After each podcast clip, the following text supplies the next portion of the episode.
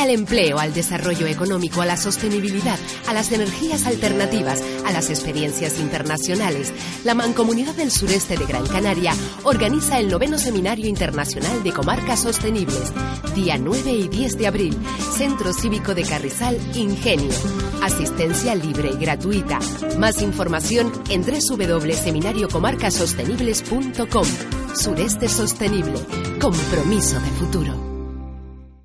Saludamos ahora al señor Jairo Restrepo, él es ingeniero agrónomo de la Universidad Federal de Pelotas en Brasil, es escritor especialista en agroecología y él en este seminario internacional de comarcas sostenibles va a hablar de agricultura orgánica familiar, un sueño transformado en realidad en mano de campesinos y campesinas.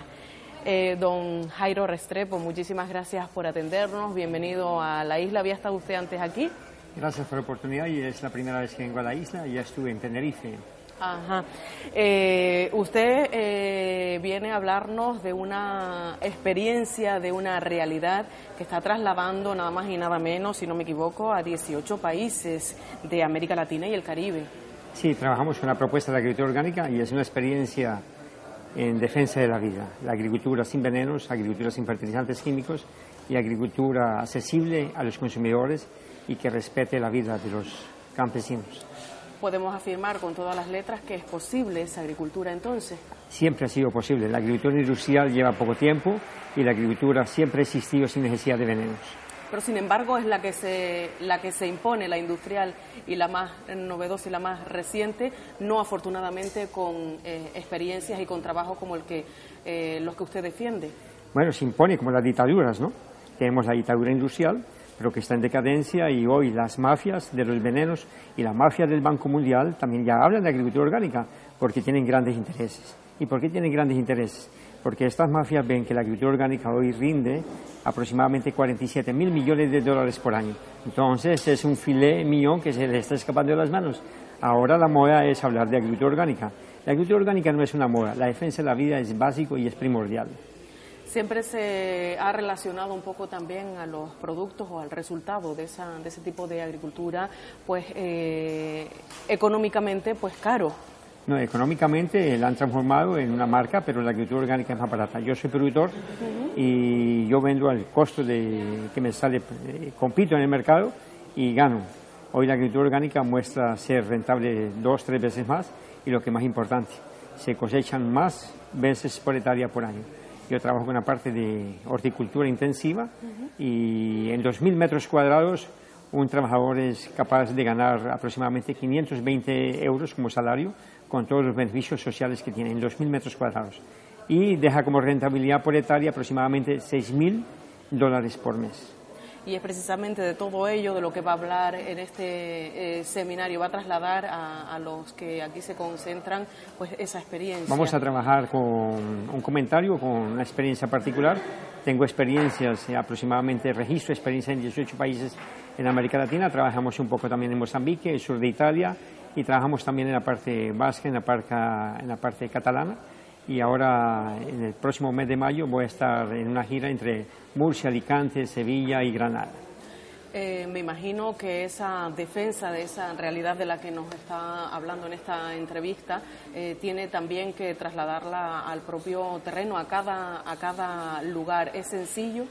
Bueno, la propuesta de la agricultura orgánica es justamente maximizar los recursos locales y de acuerdo a los recursos locales, pues un poco de conocimiento y ya tengas, hacemos esto. Mi actividad es recuperación de suelos y yo siempre digo, no hay suelos, hay que hacerlos. Y eso es fácil.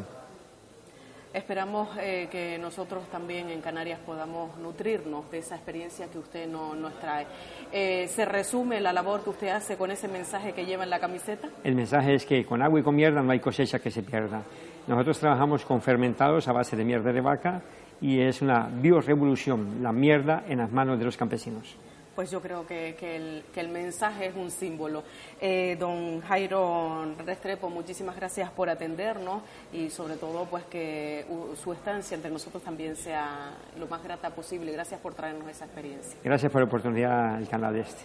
Si les parece, al último conferenciante de, esta jornada de tarde, el Jairo Restrepo, viene de Colombia, es ingeniero agrónomo de la Universidad Federal de Pelotas en Brasil, es escritor, es especialista en agroecología y consultor internacional para América Latina y el Caribe y nos va a hablar con una ponencia que ha titulado Agricultura Orgánica Familiar, un sueño transformado en realidad en manos de campesinos y campesinas. Señor Restrepo, si es tan amable, tiene usted la palabra. Bueno, buenas tardes. Muchas gracias por la posibilidad que me dan de participar en este evento. Y bueno, me toca hablar de, de la energía, de lo que comemos nosotros y de la calidad de lo que comemos. Y por el momento no hacemos fotosíntesis, somos obligados a comer. Hemos hablado de todos los tipos de energía menos del estómago. Me toca hablar a mí de la energía y de la calidad de lo que estamos metiendo en el estómago. La gente ha hablado de futuro, yo hablo de presente. Y es que la agricultura orgánica es una realidad y es una necesidad y no es una alternativa. Es un nuevo enfoque, es una nueva forma de pensar y una nueva forma de producir. Ya es una realidad. Y esa realidad la tenemos que enfrentar frente a una serie de, intereses económicos que están al frente de todo esto, como son los venenos. Hablar de venenos, pues sería ya cosa del pasado. Eh, primera y segunda grandes guerras nos dejaron todo. Eh, todos los insumos vienen originarios de la industria bélica y automáticamente ellos se depositan para subsidiar nuevas investigaciones en área de la agricultura. Guerras, farmacia, enfermos, hospitales están siendo subsidiados por la agricultura. Es el mayor negocio, es lo más rentable. Uña y mugre, farmacia y agricultura. Por eso todas las industrias de la agricultura invierten en farmacia. Es un gran negocio mantener la gente enferma a partir de una pésima alimentación, a partir de una pésima producción. Entonces, esto es un, poco de memoria, a veces no tenemos memoria, y es bueno reconocer, esta es la primera utilización de la primera utilización de fosgeno en Inglaterra, 19.000 presos de forma inmediata en la Primera Gran Guerra en la experimentación de este gas.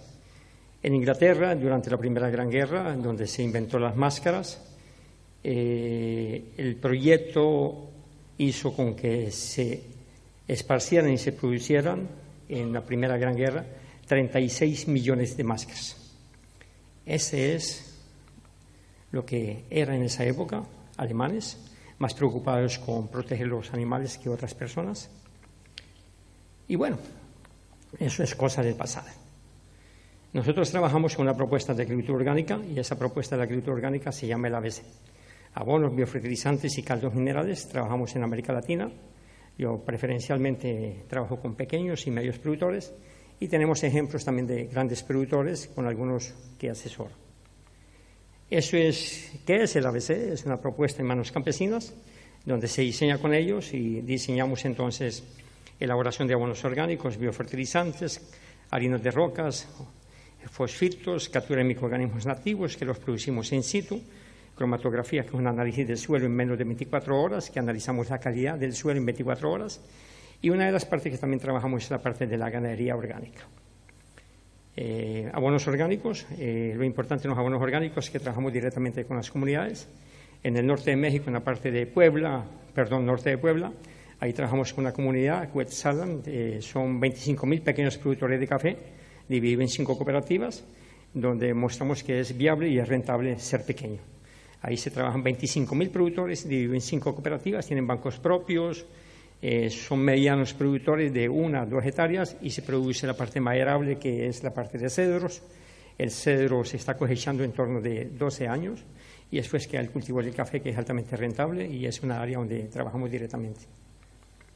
Eh, lo más importante en todo esto es que se respeta la cultura, y la agricultura significa la cultura de la gente en la tierra, y entonces allí trabajan mujeres, eh, hombres, niños, indígenas Eh, los trabajos se hacen directamente en el campo, eh, mi trabajo es directamente con los productores, yo también soy productor y entonces es diciendo y haciendo. Eh, la parte de la academia pues la dejo un poco aparte y es cuando escribo un poco. Entonces lo más importante que hacer las cosas es entender por qué se hacen. Y en este entendimiento por qué se hacen las cosas, nuestra preferencia y nuestro gran eh, aliado es la mierda de vaca. Eh, también trabajamos otros tipos de fermentos y si donde no hay mierda, pues entonces lo inventamos y trabajamos con otro tipo de procesos. Eh, no es un impedimento no tener mierda de vaca, pero es nuestro gran símbolo trabajar con biofertilizantes fermentados. En este proceso, entonces, trabajamos con biofertilizantes, tenemos diseños imitando, ya sabemos, una parte muy análoga en cómo funciona el rumen de una vaca, y en función de cómo funciona el rumen de una vaca, explicamos para los agricultores eh, cómo trabajar. Entonces, hacemos los fermentadores directamente con los productores, son recipientes muy sencillos, donde un tambo de 200 litros de biofertilizantes me da para tratar en un año seis hectáreas y volverme totalmente independiente de cualquier insumo fertilizante químico. Eh, esto ha avanzado de tal manera en que nosotros ya tenemos plantas también con productores. Este es un ejemplo en Ecuador, producimos banano. Ahí estoy asesorando más de 1.200 hectáreas y aquí ya este productor produce 50.000 litros de biofertilizantes por semana y entonces ya esto es una realidad. Esta es otra plantación de banana que tenemos también en Ecuador. Ya por todos lados encontramos estos recipientes Actualmente en un estado en el sur de Ecuador tenemos un productor que fumiga su bananera con tres avionetas. Entonces le decimos que él tiene una empresa de aeromierda, porque es mierda por todo lado fumigando. Y él produce medio millón de biofertilizantes por año, perdón, por mes. Se llama Jorge Incalá, es un gran empresario. Eh, se usa el mismo sistema, no tenemos ninguna modificación.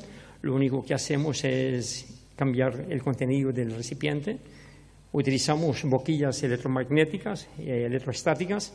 Eh, este, utilizamos este sistema porque hace más eficiente el sistema. En agricultura orgánica tenemos en la aplicación de biofertilizantes 93% de eficiencia contra el 17% de la eficiencia de la agroindustria. Con el sistema electrostático convertimos el biofertilizante en una carga positiva. Este biofertilizante se pega y se adhiere a la planta y la planta lo aprovecha hasta en un 93 y 97%. Esto es lo más moderno que tenemos dentro de la propuesta de la agricultura orgánica, cargas electrostáticas inyectadas a los biofertilizantes, aumentando la eficiencia, economizando combustible en la aplicación, economizamos aproximadamente 80% de mano de obra, hacemos más eficiente y aprovechamos entonces todo un proceso de rentabilidad. Esta es la producción a gran escala también de banano para exportación. Este es nuestro gran ídolo en Costa Rica. En el mundo ninguna multinacional ha conseguido producir más de 2.000 cajas. En media algunas producen estas 2.400 cajas de banano por hectárea. Eh, con don Romano, él es ya 80 años, el director de Corbana, Corporación Bananera Nacional de Costa Rica. Él está a su cargo de 23.000 hectáreas. Y él es un grande productor de más de 1.200 hectáreas en tres haciendas y la media mundial eh, récord era él. Él produce 3.500 cajas de banano de 18 kilos por hectárea, 3.500 cajas. Eh, es el dueño, es el que ayuda a montar el primer laboratorio de biología molecular este trabajo ya está documentado con biología molecular. En el mundo es el primer laboratorio donde comprobamos cómo funcionan los biofertilizantes enriquecidos con minerales que colocamos en las plantas. Este laboratorio se está volviendo referencia en América Latina para hacer los análisis de todos los biopreparados que hacemos hace más de 35 años atrás. Ahí está un romano, entonces su empresa también es empacador y bueno, este negocio es tan grande que ya hay dos institutos que han registrado empresas para dar cursos de manejo de mierda de vaca en Estados Unidos. Entonces, para usted manejar la mierda de vaca, usted tiene que hacer un curso de mierdólogo. O si no, no puede trabajar con mierda de vaca. Y los norteamericanos les gusta eso. Ellos inventan sellos, inventan cursos y donde pueden sacar dinero, sacan dinero. Como no pueden con la mierda de vaca, porque la mierda de vaca no se puede patentar, un culo de una vaca no puede tener código de barras. Imagínense una vaca con código de barras, el culo, no. Pues, entonces, lo que no pueden, pues ellos lo transforman en negocio. Y hoy en día la mierda de vaca ya tiene sello de certificación. Entonces dan cursos y en tres meses tú quedas preparado como mierdólogo y puedes usar mierda de vaca. Los norteamericanos son así, ¿no? Ellos a cualquier cosa le sacan negocio. Trabajamos con caldos minerales. Estos caldos minerales consisten en preparar preparados desde el equilibrio nutricional de las plantas. Trabajamos directamente en el campo con los productores. Eh, trabajamos con harina de rocas. Eh, eh, Javier, si no estoy mal, que trabaja en la parte de la física, habló muy bien y reivindica la parte de los elementos tierras raras. Los elementos tierras raras hacen parte hoy de los alimentos nutracéuticos que son alimentos nutracéuticos, son alimentos que curan. ¿Y por qué curan? Porque tienen elementos tierras raras. Hoy nuestros productos orgánicos están siendo perseguidos porque, en primer lugar, tienen más materia seca, tienen más azúcar y, lo más importante, tienen elementos trazos. Por ejemplo, hoy en día nosotros conseguimos producir algunos elementos que, de acuerdo al tipo de problemas que tenga la persona en la salud, este alimento puede tener quelatizado un elemento mineral deficiente en la persona ese elemento está bioactivado y es automáticamente asimilado. Es bien diferente de las pastillas que le venden las personas en la calle. Por ejemplo, si una persona toma una pastilla de calcio, ese calcio tiene que ser bioactivado. O usted al comprar una pastilla de calcio, usted consume la pastilla de calcio, al otro día va al baño y la pastilla está entera. Inclusive en algunas pastillas se alcanza a leer el nombre del laboratorio que se la vendió. O sea, no es asimilable. Los minerales deben de pasar por procesos de metabolismo de fermentaciones y esto es lo que nosotros hacemos cuando los quelatizamos. Entonces aquí Canarias puede vender con elementos tierras raras alimentos nutracéuticos, tomates enriquecidos con minerales y menos agua. Cuando un tomate consume fertilizante químico está consumiendo una sal. Al consumir una sal consume más agua. En agricultura orgánica ahorramos de 40 a 55% de agua. Una agricultura que utiliza fertilizantes altamente solubles demanda más agua. Y al demandar más agua es menos calidad. Entonces nosotros estamos tratando de hacer más economía de agua y vender más materia seca, más densidad. Y la agricultura orgánica estamos demostrando que tenemos economía de 50 hasta un 60% en la producción de rosas en Ecuador, en el consumo de agua para producir de forma orgánica. En harina de rocas ya los agricultores tienen sus pequeños molinos, no muy eficientes, pero lo importante es que estas técnicas comienzan a tener, eh, están en manos de los productores. Este es un compañero de Zacatecas, él tiene un festival de rocas y él mezcla más de 32 rocas diferentes, lo que automáticamente, mandando hacer el análisis, nosotros tenemos 70 elementos de la tabla periódica presente en el suelo y automáticamente fermentados comienzan a ser procesados por los microorganismos con la materia orgánica para quedar disponibles para la planta y esto hace con que ese alimento sea buscado por europeos y por norteamericanos. No sé si ustedes sabían que los europeos, las dos últimas generaciones europeas, tienen un coeficiente intelectual de 17% menor. Los niños hoy en día no son capaces de hacer las cuatro operaciones básicas en Europa de memoria. Entonces esto es preocupante. ¿Qué están comiendo? Entonces, los europeos están llenos, pero están desnutridos. Sin una buena alimentación no puedo generar una buena capacidad. Cerebro es estómago, estómago es suelo.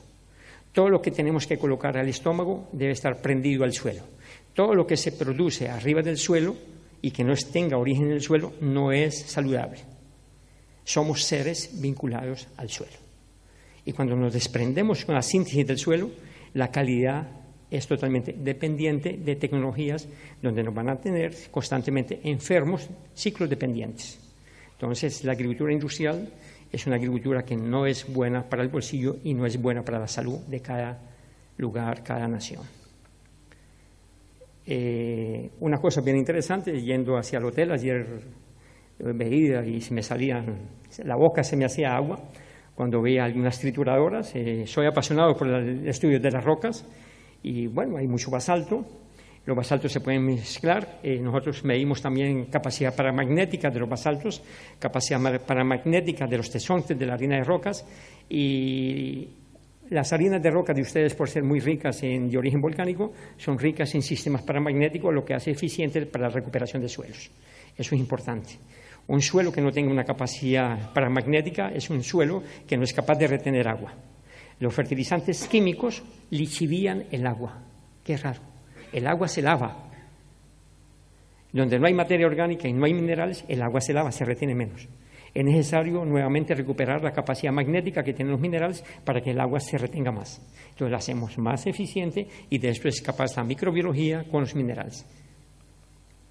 En México ya tenemos empresas que van recolectando los residuos de harina de rocas de acuerdo a las necesidades y al tipo de roca que muelen.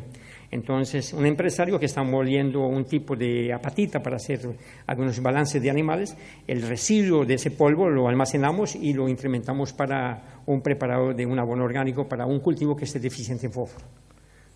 Este es un ejemplo. Allí se preparan 75.000 toneladas de abono orgánico enriquecido con fósforo en el norte de México, donde llueve 120 milímetros. Esos costales que ustedes están viendo encima es un 25% que le estamos incrementando de harina de roca fosfórica para un cultivo deficiente en fósforo. Entonces podemos hacer un abono enriquecido con los minerales. Aquí estuve observando que hay muchos residuos de minerales y estos residuos de minerales los podemos incorporar en, de acuerdo a los tipos de abonos que queramos producir para el tipo de cultivo.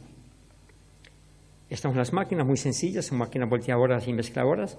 Estas máquinas son capaces de mezclarme 3.000 toneladas por día y a una velocidad de 5 metros por minuto. Estas son áreas de producción de aguacate donde trabajo en México. Esta es una propiedad de 103 hectáreas donde en un año y medio fue totalmente recuperada con alta rentabilidad. De 12 toneladas de aguacate pasamos a producir 26 toneladas de aguacate por hectárea por año. Este es el suelo ya recuperado con un año y medio y ahí eliminé totalmente el uso de fertilizantes químicos, uso de veneno y lo más importante, la inversión que el empresario había hecho de riego, en seis meses la eliminé. Había hecho una inversión de 285 mil dólares subsidiados por el Estado y en seis meses quedó eliminada esta, este riesgo. Yo no uso riego. Esa es eh, la estructura, la mejor manera de comprobar que mi suelo se está recuperando es cuando un suelo tiene una buena estructura y una buena estructura de un suelo es cuando yo saco la planta y se viene la casa. La casa es la raíz con el suelo. Si nosotros no somos capaces de hacer esto es porque todavía me falta construir suelo. Esto para mí es la prueba de campo. Después el resto es laboratorio, la parte académica y eso se lo dejo a los académicos. Yo trabajo con evidencias en el campo. Eso son los aguacates que se producen eh, en varias En esa zona ya tenemos alrededor de 18.000 hectáreas en producción de aguacate orgánico. En la producción de aguacate orgánico, eh, los costos de producción con, con la agricultura orgánica gastamos aproximadamente 300 kilos de aguacate por hectárea para producir orgánicamente en insumos. En agricultura química se gastan aproximadamente 4.000 kilos de aguacate para sostener químicamente una hectárea, contra 300. Entonces es bien viable y el costo de producción y el costo de la salud de los trabajadores, del medio ambiente, del agua, porque de eso no se habla. Por ejemplo, los agrónomos hacemos cuentas erradas. La gente dice los costos de producción. La pregunta es muy sencilla. Los costos de producción de nosotros como agrónomos son muy incompletos. La pregunta es lo siguiente. Discutimos costos de producción a partir de un tractor. ¿Y por qué no eh, incorporamos los costos de producción, el impacto ambiental que costó producir el tractor? Producir un tractor tiene un impacto ambiental. Por lo tanto, hay que incorporarlo en los costos de producción en la agricultura. La gente discute veneno. La pregunta es lo siguiente. ¿Por qué no discutimos el impacto del veneno antes de colocarlo en el campo? Porque todos los insumos agropecuarios en el mundo consumen eh, contaminan 25% del agua dulce del planeta, es contaminada por la síntesis de los productos que van para agricultura. Nadie trae, ¿de dónde cae el recipiente? ¿De dónde cae el veneno? El veneno para ser un principio activo de veneno, actualmente se tienen que investigar 9.400 sustancias. La pregunta es lo siguiente, el costo de producción de los 50 kilos de papa que decía Manuel, ¿a dónde incorpora los costos de la producción de la síntesis del veneno con ocho años de investigación de 9.400 sustancias. ¿A dónde está calculado esto en la huella? ¿Cuánto cuesta descontaminar un metro cúbico de agua con un fungicida? Porque los 50 kilos que hablaba Manuel de la huella ecológica, esos 50 kilos pueden ser menos o más huella ecológica, depende cómo se produzcan. Entonces, si es papa orgánica, yo tengo ahorro de 60% en el costo de producción porque yo no uso veneno. Y yo aumento la productividad. Nosotros estamos pasando de 38 toneladas en la agricultura química de producción de patata para 64 toneladas por hectárea, con menos 40% de los costos de producción y con un 30% de ahorro de agua. Entonces, la huella ecológica de esos 50 kilos de papa son diferentes. Entonces, el área para cada español se rebajaría y el impacto sería menor. La agricultura orgánica tiene una gran ventaja. Produce energía, mientras que la agricultura química consume energía. Para hacer una tonelada de fertilizante químico yo consumo cuatro toneladas de barril petróleo. Con la agricultura orgánica aprovecho las fermentaciones de la biología. En la descomposición de materia orgánica yo no uso energía petrolera. Yo uso energía de la vida en el suelo, que es diferente.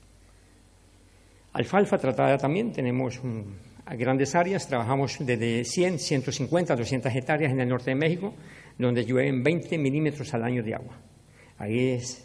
Para producir, una, eh, para producir un kilo de alfalfa en México se gastan aproximadamente 3.000 eh, litros de agua. Nosotros para producir con la agricultura orgánica ese mismo kilo de alfalfa gastamos 1.200 litros de agua. Para que ustedes tengan una idea, la soya transgénica consume aproximadamente 3.200 litros de agua para producir un kilo de soya transgénica. Si permitiéramos que soya es alimento humano, porque no es humano, soya es para animales. Soya no es alimento humano. Eso le interesa a una empresa multinacional llamada Monsanto. Soya no es para humanos comer. Pero si permitiéramos que fuéramos a producir soya orgánica para humanos, esa soya consume en la forma orgánica 1.800 litros por kilo. En Argentina, un kilo de soya transgénica está consumiendo 3.200 litros de agua. Fuera de todas las implicaciones en el sistema inmunológico humano, que eso sería otra conversa, en otra posibilidad de poder hablar sobre otras cosas. Tenemos eh, maíz tratado con harina de rocas y compostas, donde están presentes los elementos tierras raras. En estos momentos tenemos una producción en México de maíz orgánico de 17 toneladas por hectárea. Tenemos también eh, algodón, eh, totalmente orgánico también, norte de México, donde se ha aumentado y se ha incrementado totalmente en más de mil kilos por hectárea. tenemos la producción nuestra que es fuerte en la producción de chiles o ají, donde al quinto corte tenemos 70 toneladas por hectárea, al quinto corte. Regularmente se hacen ocho cortes, sin contar descarte. Estas son 70 toneladas totalmente de ají de chile, totalmente orgánico. En la área eh, utilizamos entonces eh, harina de huesos también, eh, fosfitos, son productos que la industria ya los tiene sintetizados, pero que nosotros los venimos utilizando hace más de 20 años cuando comenzamos con esta metodología en Nicaragua es eh, aprovechamiento de resto de huesos y por un sistema de pirólisis que hacemos separamos el calcio del fósforo y lo activamos a través de microorganismos para incorporarlo a las plantas. Esto se hace a cielo abierto, en cualquier campesino lo tiene, lo hacemos de manera sencilla. Los campesinos lo muelen, trabajamos con ellos, los campesinos llevan sus nietos, sus estudiantes participan. Es un proceso con los campesinos, con los hijos y los nietos. O sea, es construcción conjunta, es un proyecto social. Esa es la propuesta de la agricultura orgánica. No llevamos nada, construimos en conjunto, qué diferente. Allí explicando cómo hacemos la separación de estos procesos, son sencillos, explicando con la gente, participando, hacemos todo, hacemos captura de microorganismos. Esta captura de microorganismos consiste en, en recuperar la microbiología de cada lugar y esa microbiología de cada lugar es muy especializada para activar la descomposición del material orgánico que se produce in situ. O sea, hay una cosa que se llama distancia microbiológica. Los microorganismos que están aquí en Canarias son diferentes de los de Tenerife. Son diferentes. Entonces, utilizamos los microorganismos de cada lugar para descomponer la materia orgánica de cada lugar. Y esto lo reproducimos, eh, yo lo hago también personalmente en mi propiedad, eh, es una captura de microorganismos, después los ponemos a fermentar, esto es una metodología de un taller que se hace. Eh, ese es un fermento de microorganismos con 30 días, tiene energía, tiene proteína y a los 30 días utilizando ese, esa producción de microorganismos también lo utilizamos para sustituir hasta un 20% el balance de los animales, también lo utilizamos para, como nutracéutico y eh, lo utilizamos también como prebiótico y probiótico. Recupera la capacidad digestiva de los animales, lo utilizamos en cabras, lo utilizamos en cerdos, lo utilizamos en animales, en vacas. También hacemos cromatografía de suelos. Eso es un análisis que me permite en 24 horas ver la calidad del suelo, en 24 horas. Yo no necesito de un laboratorio para ver la calidad del suelo.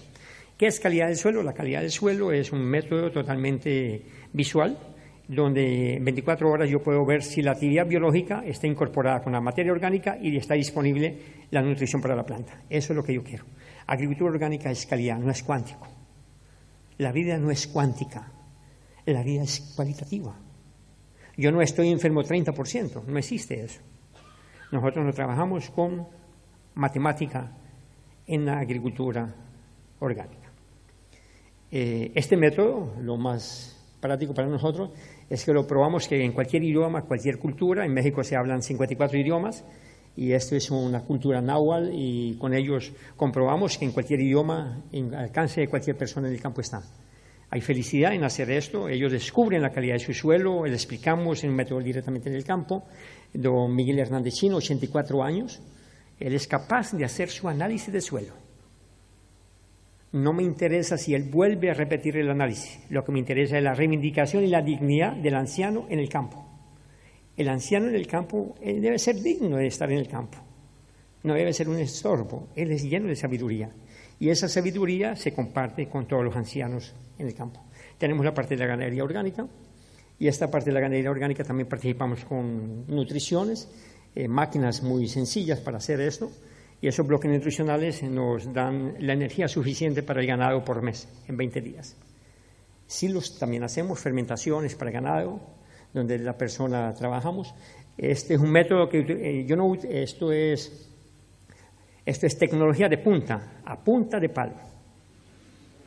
Entonces aquí lo hacemos a punta de madera, trabajamos con todo directamente en el campo, con eh, las herramientas que hay directamente en el campo. Allí trabajamos, utilizamos cenizas, materiales, eh, explicamos todos los procesos. En Costa Rica tenemos otro método.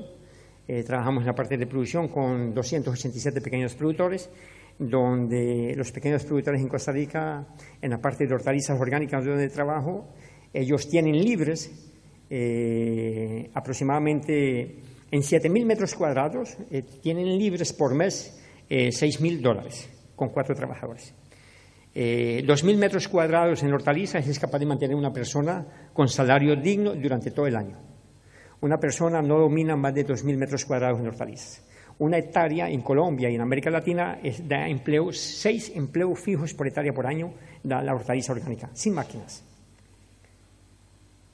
Una hectárea genera seis empleos permanentes por año con salario mínimo con todo con todas las partes sociales y todo esto equivale a unos 520 euros.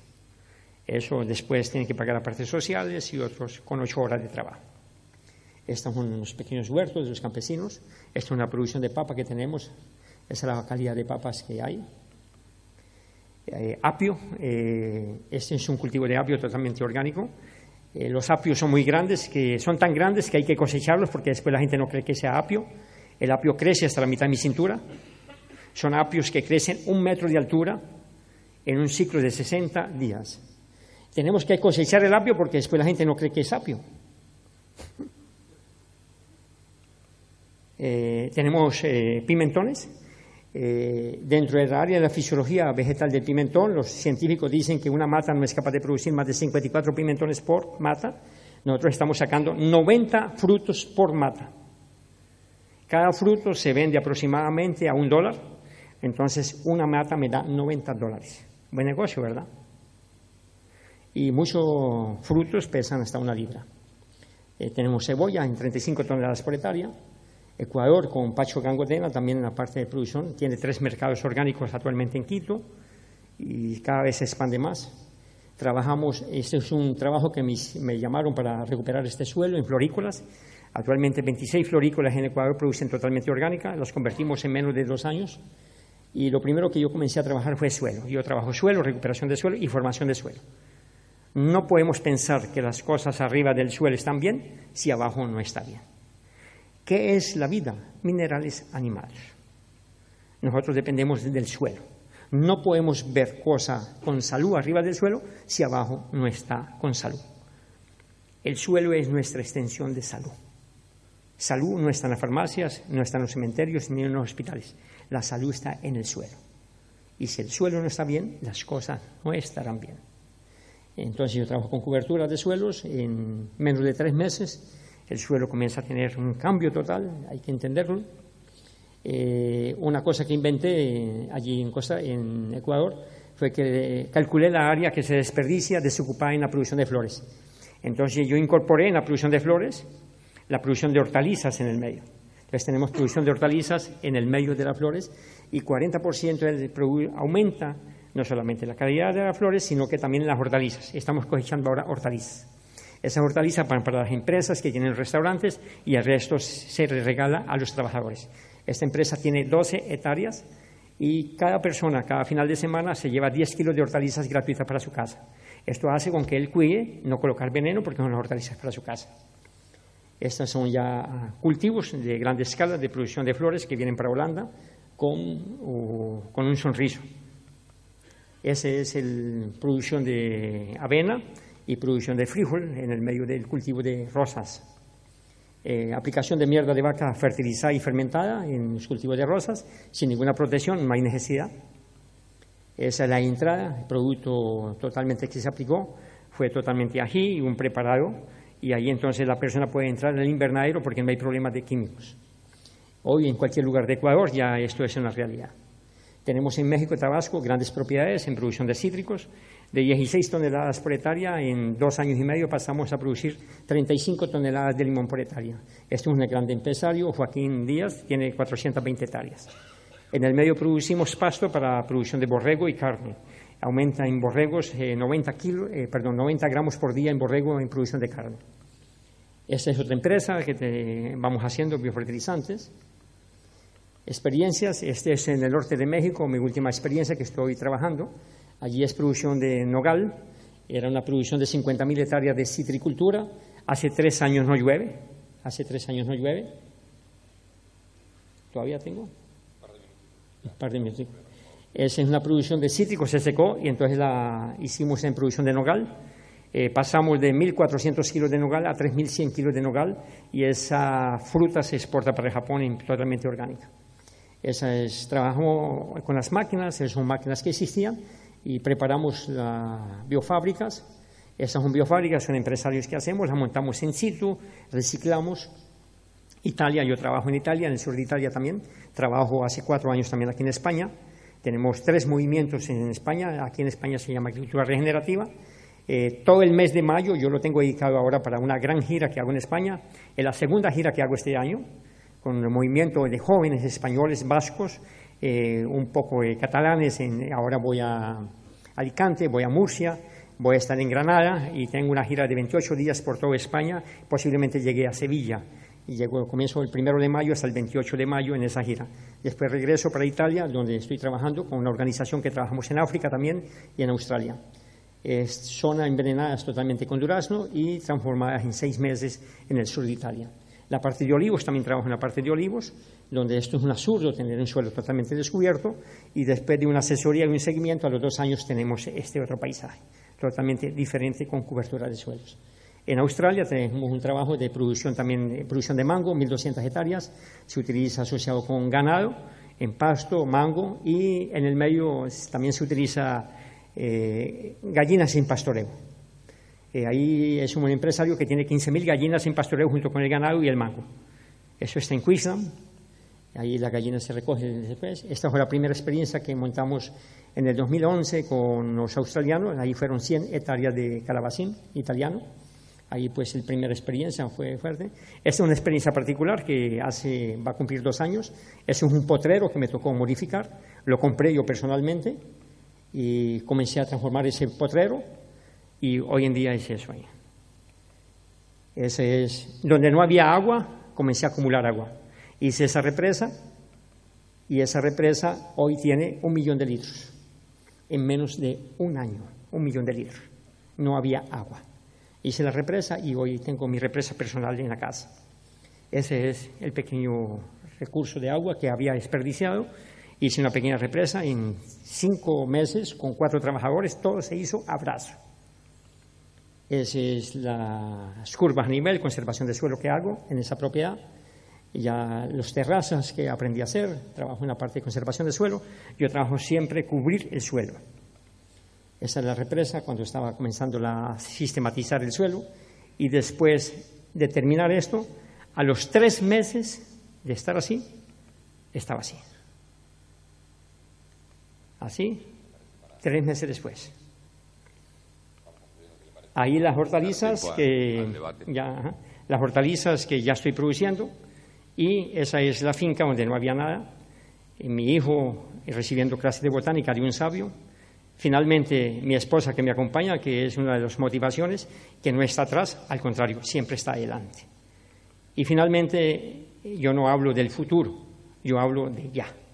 Es necesario no pensar en el futuro de los hijos, es necesario de forma inmediata ya a ponerse a trabajar.